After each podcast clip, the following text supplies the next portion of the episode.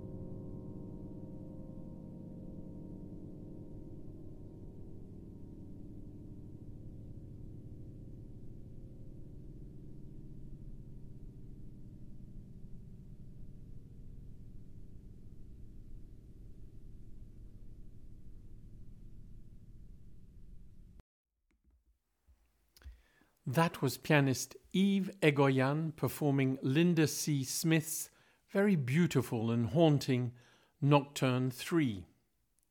And now an interview with the artist agent who actually represents Eve Egoyan, Barbara Scales. Barbara founded and directs one of the most prestigious artist agencies in Canada, Latitude 45.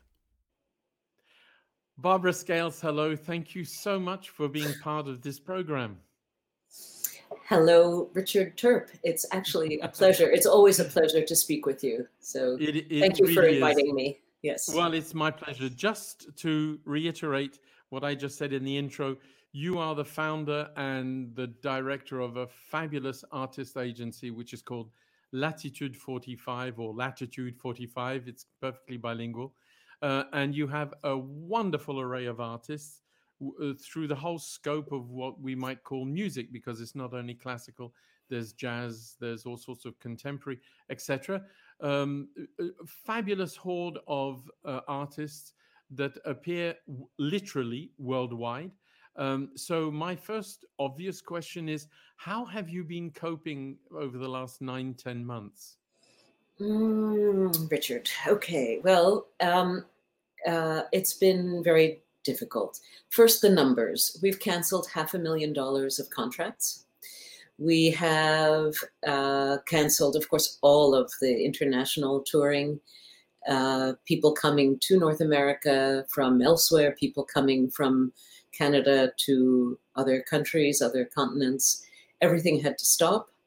Um, we have stopped attending international conferences. I was on planes two or three times a month going somewhere in the world, and uh, that has stopped. Um, so, uh, nonetheless, we have been extremely busy. My staff is exactly where it was when the close down, the shutdown came, thanks to the incredible support and I think wisdom of the Canadian government in uh, supporting um, salaries and uh, uh, finding other ways of supporting small and medium sized companies so that they could retain the um, the accrued knowledge and wisdom within those structures and continue and plan for a future. Um, the future keeps getting farther and farther away, but we can almost see land, I think, almost, mm-hmm. but it's still quite some time away. So, um, other other factoids. So, what have we done? The main the main thing we've done in terms of activities is canceling contracts, mm-hmm. canceling, trying to reschedule, postpone, whatever stay in touch with people who have made promises or have signed contracts, figure out what's going to happen to those contracts. That takes a lot of time. It takes much longer to cancel a contract than to, to mm-hmm. make it in the first place, um, especially if the will is there to try to reschedule. Um, the second very busy thing we've been doing is, in some cases, those some of those contracts and some other events have shown up, which have been uh, for live streaming concerts or for making produced videos in lieu of a concert. So we worked with the Library of Congress to do a, uh, a one hour concert with the Mexican group Tambuco, who had been invited to perform for the Founders Day concert at the Library of Congress in Washington, D.C. Uh, in addition to the concert, they were supposed to do outreach activities in schools because they do a great deal of that as percussionists. It's a wonderful activity for children. So, in lieu of the out- outreach activities, they did five capsule presentations on different topics, which all of that is now on the Library of Congress website in perpetuity. So, this is really wonderful. I mean, they, pre- they paid well for it and it's a nice it's a it's an honor to be there. They also did two interviews one in english and one in spanish wide ranging hour long interviews discussing art culture mexico uh, world cultures and percussion in world cultures and uh, really wonderful insightful and informed intellectual discussions and and um, uh, a real asset for the the Library of Congress. So that was one big project that we had. And the same group did another concert for the Friends of Chamber Music in Portland, Oregon, different program, because the one at the Library of Congress is there in perpetuity. So we're not going to take that program anywhere else, mm. really. The um, some other artists, Stick and Bow, uh, Amir Amiri, uh, Jacques Coubet-Seguin, have have done um, live streaming concerts. Uh, Jean Michel Pilc is doing uh, single releases with just in time uh, of of single pieces and also digital original for CBC and the Montreal original series that Randy Cole is starting in conjunction with Diazons. So those are some activities. But then the last and perhaps the most important and interesting thing that has emerged is that we're working with we work with composers. Um, I've always believed that composition is really the heart of what we call classical or serious music. And we work with composers in addition to improvisers. Um, we work with composers, and we've had numerous commissions that we've had to look after. And of course, um, the performances are, for the most part, not taking place, but um, we have uh, um, the funds coming in, the maintenance, the planning, the arrangements of um, whatever is needed for the. Uh, in, in some cases, there are pieces that are being done in small ensembles. We're dealing with streaming and licensing rights. But for the commissions, it's just looking after the contracting and the copying and getting the parts, the score and parts, because most of it is for orchestras. We have a commission for the Sochi Festival for the Solisti uh, the string ensemble led by Yuri Bashmet. I mean, this is a wonderful thing for a composer, and it was it's completed, it's it's done, and in fact, they think they in Russia they think the concert's going to happen in February. anyway, that's. But that's this is fascinating because in many respects it goes to show you.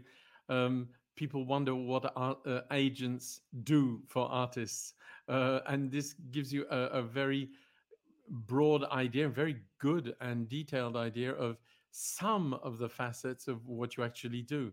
Uh, one of the things that absolutely fascinates me is uh, a, a, number of your artists, a number of ensembles that you represent have also um, uh, not, uh, they haven't waited until the musical world uh, reinvents itself. They they have they've actually been very proactive in recording and using um, technology to initiate various projects. Um, and you've gone actually much further, even further than that. Not only, for example, Collectif Neuf, which is one of your ensembles that I particularly love, and people in Lachine know uh, well because they've been a guest of the festival, uh, but they are actually doing various projects that actually are created en fonction de, with regard to the new technologies, and then will be able to uh, be offered virtually. And if I'm not mistaken, Latitude 45 is at the heart of a, uh, of a project that's been funded, amongst others, by Canada Council, in which you're looking at what the musical world a needs, requires, and how they can best adapt to this virtual dimension hopefully one day we'll get back to fully live concerts, but I don't think the virtual aspect will disappear uh, once that's the case. Yeah, I completely agree. I don't think it will disappear. Um, and you and uh, some colleagues in some colleagues of yours in, in Toronto and in Bogota and in other parts of the world are in agreement. I think that even once the concert halls open again, that there's so much wealth and so much that uh, can be offered through the virtual presentation of music, um, the discussions which can be sustained, the the close up, in, uh, intimate acquaintance with the physical presence and att- in, uh, attention of the the performer that you can't see yeah. from the last row of the balcony, um, that a camera can come in and and see. Um, I mean, I grew up with the young people's concerts in New York, but going back to see what CBS did with those cameramen back inside the orchestra catching Lenny's face also. I mean, it's it's something that is um, uh, of a very different but equal value to being in the hall itself. Um, so I think it will sustain. One of the things I just read in in uh, this wonderful book, 10 Lessons for the Post-Pandemic World by Fareed Zakaria, is he, he talks about, yes, the digital is here to stay. This is one of the tech, this is a technology which will emerge from this wartime that we're living through. Um, we will have learned from it. We will have learned how to use it. We'll have mastered it. And what we realize is that because we're in an era where people do have good screens, good sound recording, good sound reproduction in their living rooms, in on their iPhones, mm-hmm. uh, wherever they happen to be, that this is an indispensable way for people to consume um, art and and other information, but certainly art. Um, he gives the example of Kodak, of the Kodak camera company and and and photography uh, equipment, and they were the camera company in North America for a century. And when digital cameras and photography became a thing in the early millennium, they didn't make that pivot, and they became toast. They no longer operate as a camera equipment company at all. Um, they are a relic of the past. And so I think we will find that the digital pivot that's happening now in music is going to be something which, if we don't become yeah. literate and um, active and engaged in it, we're going to be left behind. Um, the the pop music world, uh, which which I don't uh, um, despise. I, I'm, I'm in full adver- admiration for the cleverness of moving ahead and, and reaching audience. Um, uh, is there way ahead of us in so many ways? Um, what has not really been there is the production. I mean, we have stations like Medici who have been around for a while.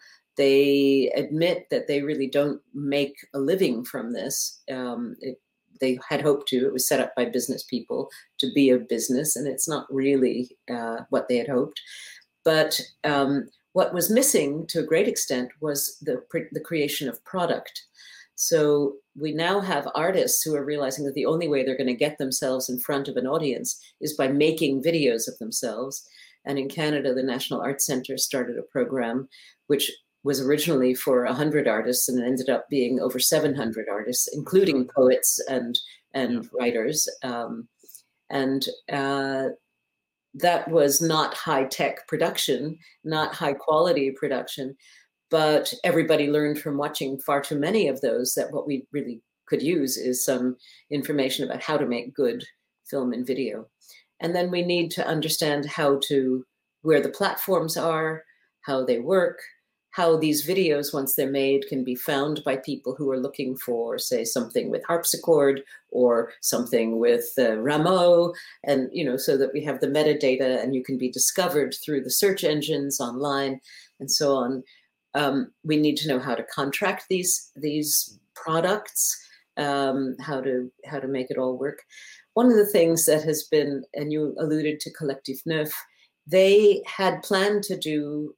Uh, four Montreal premieres of new programs this year. One which was premiered in France last January at the Festival uh, in Nantes, the Folle Journée.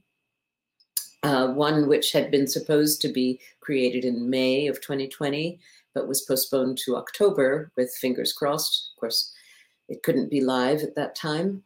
Um, one which they have already performed, but not in Montreal, uh, or not in its present form, a program called the Night of the Flying Horses around the music yeah. of Golijov. Yeah. And um, and then a new program that they want to do for next spring around Debussy. So there were four programs that they were going to do live, and every single one of them now is a film project. Mm-hmm. And the film is being done with filmmakers who, uh, so they have interestingly, Collectif Neuf, since the very beginning, have understood that they wanted to be engaged with what we call the seventh art, le septième art, uh, which is film, and a, a, really an art of the last century. Um, it didn't, it wasn't there when Hegel wrote his aesthetics. It wasn't there when Aristotle thought about art and drama. Film is a new technology, and and uh, Collectif Neuf embraced it as they did the idea of popular culture also and and reaching out to people through through a different um, lens as classical musicians. They call themselves a classical string band, right? Um, so from the very inception of the group, they started making what they called live shorts, which were one movement long uh, films of uh, favorite bits of uh, music. Um, as they say, they leave out the boring bits. Right? so, um, of course, nothing is boring if you do it right. But um, the the uh, in fact, it took me several years to persuade them to make a CD because I said, "Look, I can't get you on the radio with a video." So, so um, they started making a few CDs, and which led them to thinking in terms of larger projects. So they did their Mahler, beautiful, beautiful Mahler yeah. project, and um, uh, Collectif Neuf had the experience of being filmed and they had worked with a number of really fine videographers and uh, and filmmakers, and so they they were able more comfortably, I think, aesthetically, to think about how are we going to do this. The problem, of course, was where are we going to find the money to do this. Yeah. So that's a whole other chapter of the book on um, the digital pivot and it's really it's a very important and significant one so money can come in two places. Money can come as an investment up front from either a donor a, a grant um, a sponsor um, or it can come through a paywall of some sort. So the the end user is paying for it or the platform uh, which distributes to the end user pays for it. So, for instance, a series like yours, which has perhaps a limited membership or a coterie of subscribers or something like that. Uh, there are series like that across the country, around the world, in fact.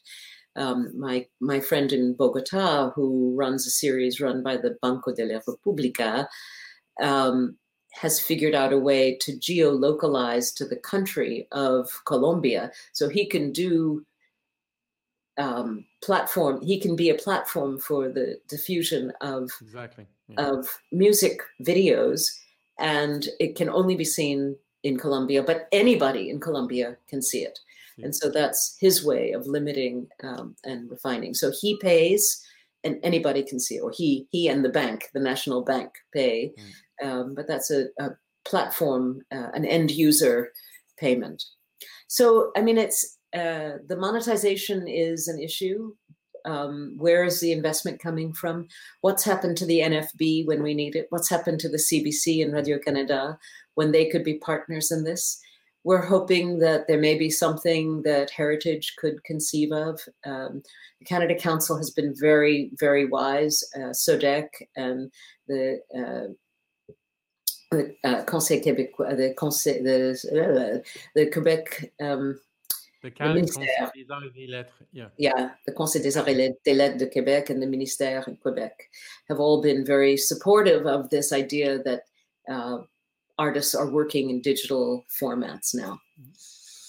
It but it's absolutely, not... yeah, it, it's not obvious. And I think the thing that um, this project allows you to do is give us in, in the industry, but also perhaps uh, government bodies and potential funding bodies uh, certain ideas of where they can um, uh, where we are and what avenues we can pursue and how to do it I have the tools to do it because it's not going it's not that it's going to replace digital arts are uh, going to replace live performances yeah. it's just that they they can actually enhance them in many respects i mean i can just envisage collectif neuf uh, one of their projects, whether it's Debussy or other, being presented in Lachine live um, with the visuals that they had um, envisaged for the the digital platforms.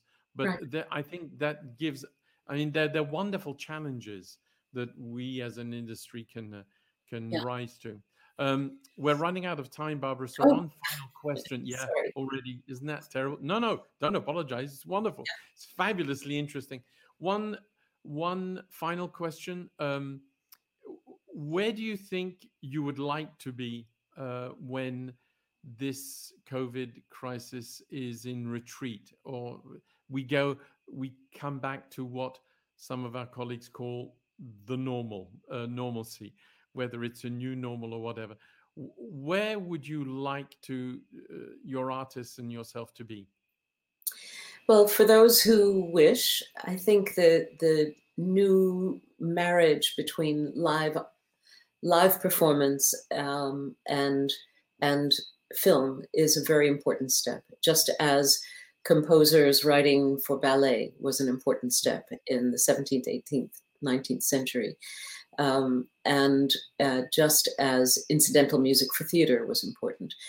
Um, I, I, see the relationship, the recognition of film as an art form is very important, and the, the relationship, the understanding of, of music and the live arts on the part of, of uh, film artists and visual artists is also very important.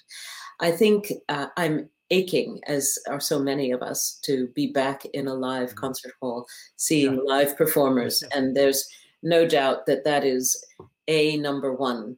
But I think we will have um, begun to really do this great exploration of what film and digital art can bring to live performance, also, but also what uh, understanding of the live performance of um, of music and other art forms, what that can, how that can be interpreted through film and enhanced through through a sympathetic, a sensitive filmmaker, of which there are an emerging crop.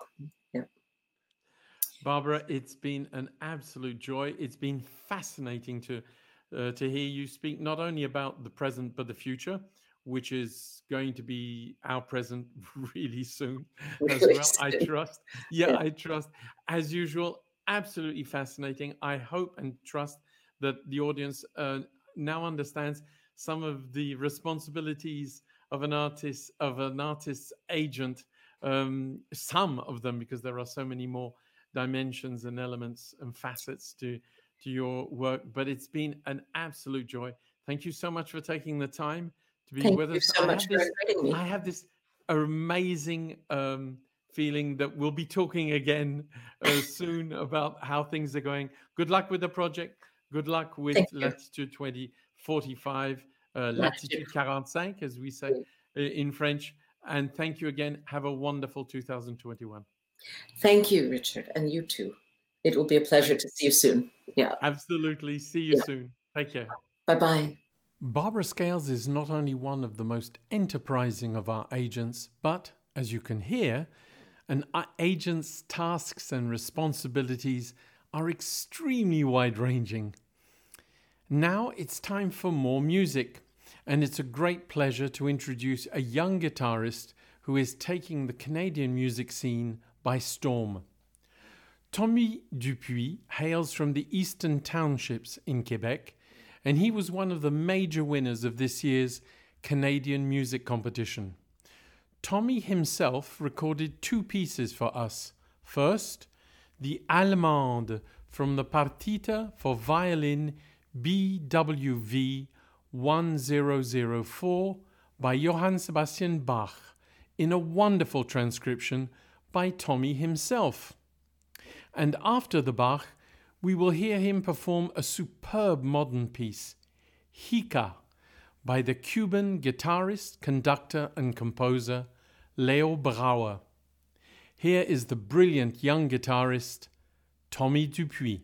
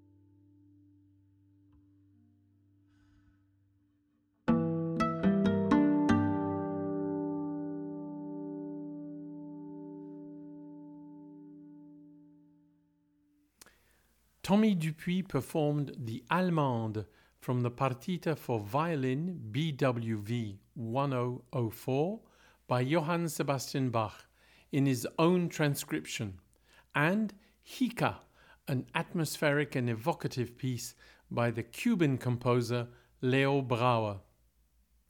Now it's time for our second interview, and for that, we head out to Toronto to meet Liz Upchurch. She is head of the Canadian Opera Company's Young Artists program called The Ensemble. Liz is also a valued member of the Lachine International Vocal Academy since its inception three years ago. Here is Liz Upchurch. Hello, Liz Upchurch. Thank you so much for um, participating in this uh, podcast. Uh, Liz, just to situate who you are and where you are, you are the um, head of the ensemble of the COC, chief coach, as we say in French, chef de chant, and have been for quite some time. But you're also a valued member of the Lachine International Vocal Academy, which takes place every summer. Um, and you have been since since almost forever. We were at Orford together, we were at Domaine Forget, and now we're at Lachine. It's wonderful. A fabulous teacher, one wonderful mentor, uh, and someone who works uh, and has been working at the COC for quite some time. So tell me first and foremost, Liz, how are you and how are things in Toronto? Oh, Richard, what a lovely introduction. Gosh, it really puts our history on the map. It's true. We've, um, when I think that we have have been taking part in so many summer courses together over these uh, uh, these years, and you said every year, and the fact is that it was every year. And the one year that I thought that uh, your fantastic summer festival would be closed is the one year that you and your amazing board rallied and said no. What we need to do, even though we cannot connect in person, is make this happen virtually. And you know, with without like most of us without any track record or history of having to do it you've all figured out how to do it and that's basically what happened to me at the uh, at the coc um, way back in march which now seems like a lifetime ago almost mm. nearly a year for all of us yeah. Yeah. we were just about to head headstorm into sort of some really serious repertoire and of course the gates closed as they did worldwide and i was given the orders of you need to make the program go online, which now, you know, now we're so used to it. But at the time, I mean, uh, there was just the biggest, biggest shock. It's like, well, how on earth do you turn an operatic, physical, mm. and totally live um, everything about this art form is about live and be, and performing mm. two people in a big space how on earth are we going to do that in a Zoom? We didn't know what Zoom was. so, you know, there was a massive learning curve, as there has been for, for the world. But certainly in the um, in our studio, how how can we connect? How can we make this work? How can we make the best of mm. what is quite a difficult situation? And the fact is, I have an incredible team that has taken me years to build and mm-hmm. you, Richard, you are an amazing team builder. You understand what that takes. And I have to say, I think it's through the strength of the team and the strength of my amazing administrator, Nina Dra- Dragonich, and the company that sort of said, yes, even though we're closing the opera company, we want the young artists to continue their training. Yeah. Um, and so I think once it dawned on us that well, my wife is a theatre director, and as of mm. March 12th, um, there has been no theatre. So one of us is unemployed in the arts, and m- most of my friends are in that position, yeah. trying to rethink what to do. And there I am with my same team, working away, uh, trying to figure out, you know, how on earth do you make music over a Zoom call, you know, mm. and is it actually possible? Um, I'm feeling immensely grateful. That is the, the if I say what what is the bottom line? Is this comfortable? No. Can we create live music? No. But, you know, as you know, Richard, there are so many parts to training, so many elements that make up an opera singer that, in a way, to just kind of pull off the highway and really take stock and really look at those elements. And then the sort of elements that I'm talking about are, you know, the precision and nuance and delicacies of language. And yeah. you know, how many languages singers have to work in. Four is the minimum. um, right? yes, uh, absolutely and for those people who are listening who um, don't know much about singing, I'm, I'm talking. I'm not talking about uh, Duolingo conversation. How do I get to the airport? And may I order a cheese omelette, please? I'm talking about lyric diction, which unto itself is an art form and a completely different, uh, completely different thing. So the language could get totally bumped up. Um, it turns out that having singing lessons on Zoom and having close ups of people's mouths and what they're doing with their muscles when they're singing has been an incredible success. Yeah. Um, equally, I have somebody who works physically, um, and she's not a gym instructor. This is somebody who's looking at your body and sort of looking at your body in terms of how you can help to build the intricate muscles, the complex muscles that go to support singing because it is sort of athletic. And and she she does actually this is jennifer swan she she also teaches dance. So mm-hmm. there she is teaching little kids to go on point and then you know adult opera singers um, what do you do if you're on tour and you're in an airbnb and you haven't mm-hmm. got the gym? How do you warm up the body? And and and so on so many many things successful. Um, lots of roundtables lots of discussion yeah. Of course, you know, in that time, Black Lives Matter hit, you know, yeah. some very crucial things going on in the world hit, which I would be honest, in a sort of the day to day of a very busy opera company, the Canadian yeah. Opera Company, that might not have had the same impact as it did when we were all sitting at home, glued to our screens, watching, watching this and going, well, actually, what does this mean in our art form? And are we behind them? What do we need to do? And so and ask some really difficult questions. And of course there aren't there aren't answers to that. But to have the time to sit around a table and be properly emceed and have really serious discussions about what are the values of our company moving forward.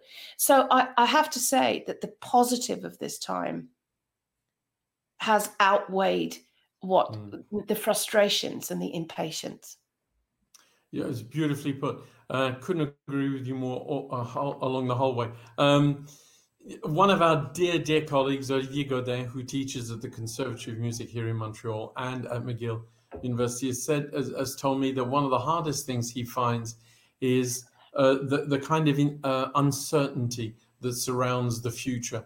And for a lot of young singers who are still in the educational or institutional um, world of music, he, he finds it very, he thought he would find it very difficult to motivate them and encourage them.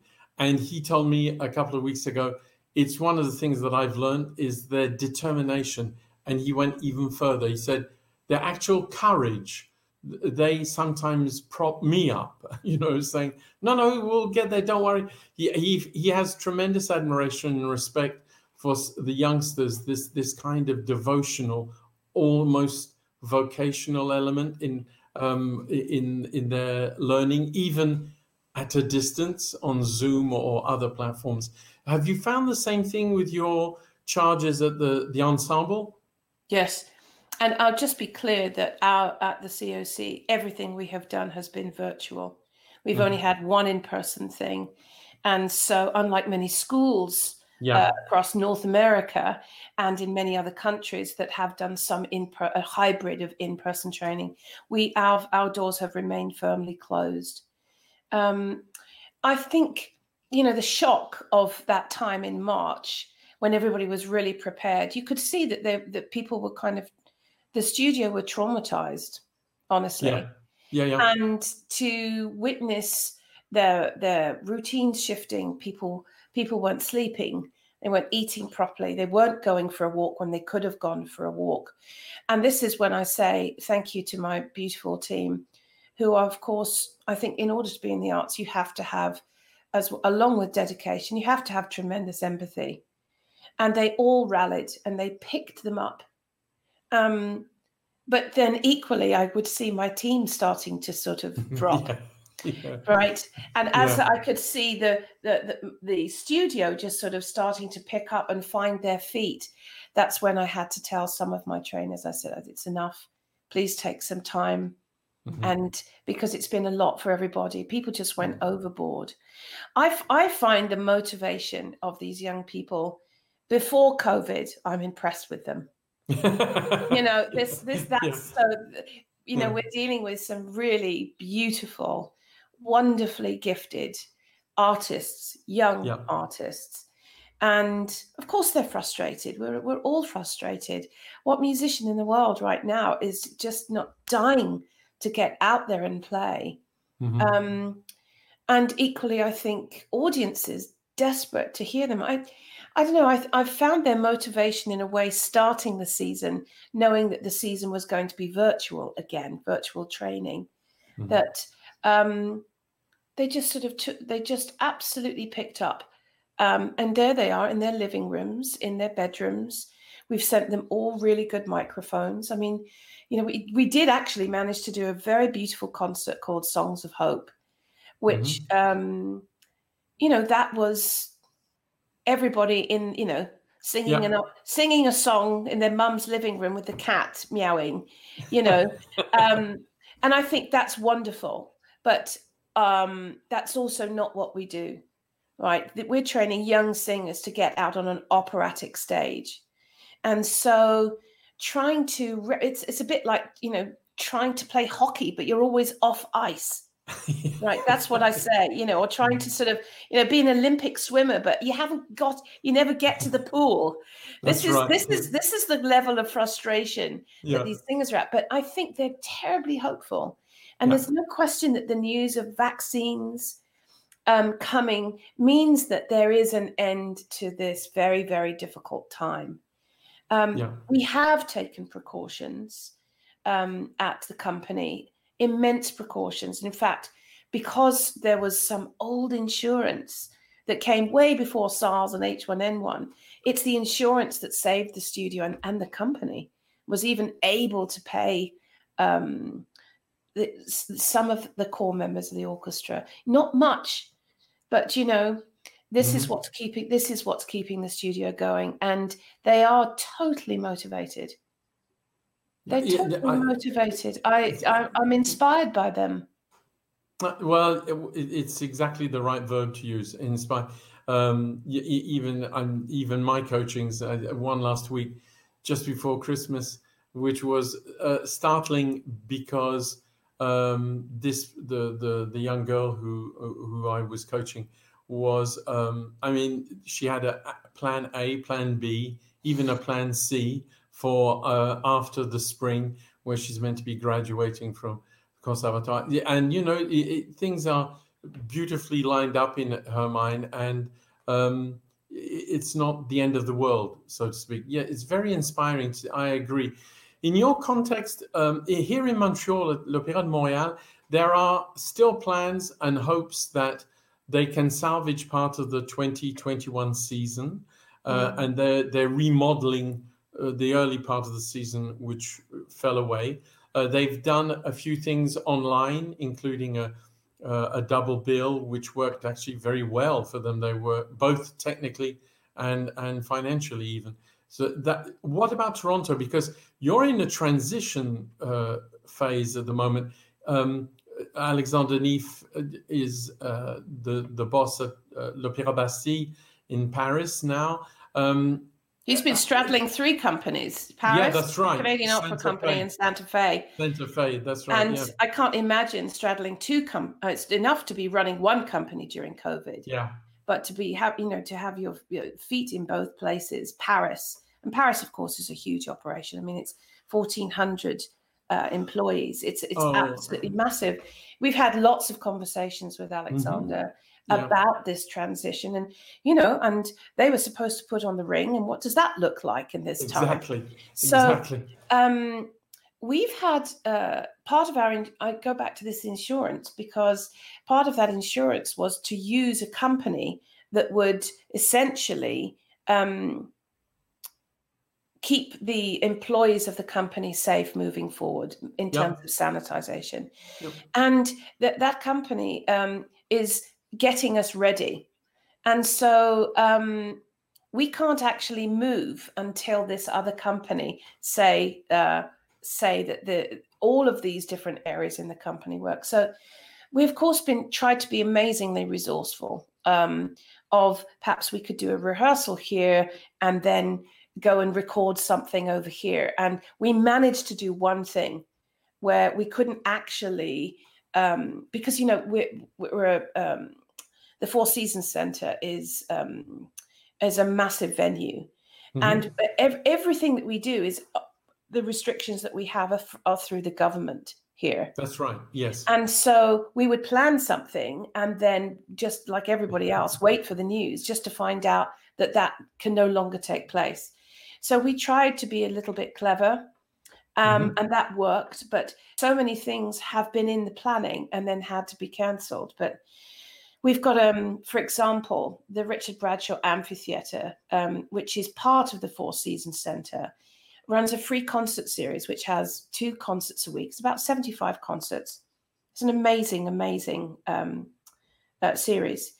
And we tried to have a digital, a mini digital version of this um, back in October, in uh, in November, early November. Yeah. Everybody's ready, but it, it got cried off by the government. Yeah. So it, lots of things have been postponed. Um, the orchestra, interestingly, managed to do something at Koerner Hall with Johannes Debus um, uh, conducting. So um, with Adrianne Pieczonka singing. Um, wow. And it was an all Beethoven program. And I, I, I must say, I watched that uh, live stream and I was immensely moved to see the orchestral players. And, you know, normally they're in the pit, but to be able to mm-hmm. see them up on a stage, um, all wearing their masks. And at the end of the whole thing, after, you know, this beautiful program, Egmont Overture, and just, uh, you know, Adrianne singing um, Abscheulicher yeah. from yeah. Fidelio as if it's just sort of water off a duck's back. I mean, you know what I'm saying. Yeah. Um, but at the end of it, they said, Happy birthday, Beethoven. And of course, there's no claps because there's nobody there. That's um, right. We have set up, uh, we have all these things in place to to have digital, uh, more digital pro- programming. But um, I don't know how the laws or the bureaucracy is different from Quebec to Toronto. But this is where we've um, had issue. But we're just doing what the government tells us yeah, to keep course. our people safe. But you, you're you you're already in position. If I interpret uh, what you just said, that when you do get the the final or, or the, the green light, you won't be in a position. You'll be in a position to restart or actually start performing uh, relatively quickly, rather than saying, "Okay, so now we have the green light what can we do i mean you're, you're already at the stage where you're waiting and hoping that you that when that green light comes you'll be able to operate yes that's it yeah. That's it. Um, and so, no, the programming for the rest of the season is not salvaged. Yeah. Um, we've had to recreate things that we think uh, that we can do, yeah. given the confines of the of the laws that we have to obey. So um, we've we've had many things cancelled, and so yeah. in, and and everybody's just sort of got used to it. We just say it's sort of like building a house of cards endlessly. that's right. That's right. that's absolutely right. Liz, one final thing. You, uh, it, it's it's fascinating and at the same time comforting in a way to see how different companies are reacting to a reality which is ever changing, and you're having to adapt not once but constantly. But you decided, I think, if I'm not mistaken, to uh, offer the the singers who you took on board this year for 2020-21 at the ensemble to stay on, uh, not have uh, open auditions. You are are you happy with this? Do you think this is the thing to do? So, um, just for those listening who, who are not clear, the, the, the studio is a two year program for young artists. And um, we rarely have a third year. Yeah. So in, in some instances where uh, if, if perhaps you know mezzo's become a soprano it just you know it seems it you know baritones Yeah. become a tenor you know it seems only fair that if that's happened under your watch that you should see somebody through that and we've had that we've been able to do extend that um well given that we made the decision to not have any live auditions and therefore not have a final um, Yeah. center stage competition which is part of our final auditioning process that just meant that everything was on pause. And so there are no newcomers to the studio. So we extend i mean you know being in the studio is about performing. Yes. right? So um, they haven't been able to do that. So it only seems fair that those in their second year we've extended a third year Third year. and and that is also for the pianists we have two pianists yeah. so that will also be for the pianists because the very thing that they have come in to do they haven't been able to fulfill Yeah, quite. Yeah, it's magic. Um, Liz, I want to thank you for your for your generosity of time and uh, just your usual warm-hearted uh, way of looking at things and explaining in such a coherent and lucid fashion how things are in Toronto. It's made me in the last twenty odd minutes realize that there is great hope for the future. As usual, you inspire as much as the youngsters uh, seem to inspire you.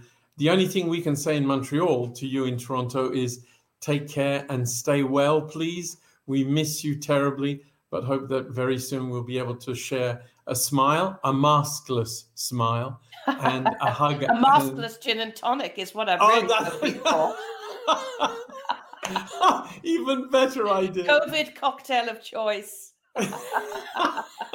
Always wonderful sense of humor. Liz, thank you so much for your time and generosity. Please take care and stay well. Uh, Richard, it's always it's always a pleasure to talk to you. Um, I'll just finish by saying that um, our mantra is let's get ready because that's what we've got to do. When those doors open, Yeah. people will be want, wanting to hear us. So keep working and keep the motivation going because a, a world without music is not a world that I want to be mm-hmm. in. So take care, everybody, and stay safe. Stay yes, apart. please- Do all the right things. It's nearly over. Hang on in there. There's my eternal optimist. Please take care. Thanks again, Liz. Bye. My pleasure. Bye bye. It is with that invigorating and inspiring interview with Liz Upchurch, the head of the Canadian Opera Company's ensemble in Toronto, and part of the team of teachers at the Lachine International Vocal Academy, that this program comes to an end, or almost. We hope you've enjoyed this edition of Moments Musicaux, and please let us know what you think of our program. We would like to remind you that you can always make a donation to the Concert Lachine, either by way of our website or you can send us a check by post. All the relevant information can be found on our website. And don't forget that you can always subscribe to our podcast that is available on a number of platforms. Once again, all the information is available on our website, which is www.concertslachine.ca. We'd like to thank our guests this week the founding director of the artist agency Latitude 45, Barbara Scales, and also the head of the COC's ensemble, Liz Upchurch. And very special thanks to the guitarist Tommy Dupuis for his beautiful performances of works by Johann Sebastian Bach and Leo Brouwer. The whole Concert Lachine team would like to wish you a very happy, prosperous, and especially healthy new year. And we would like to do so in music. So, here are the fabulous choral scholars of University College Dublin under the direction of Desmond Earley with a traditional Scottish New Year's song with words by Robbie Burns. Here is Auld Lang Syne.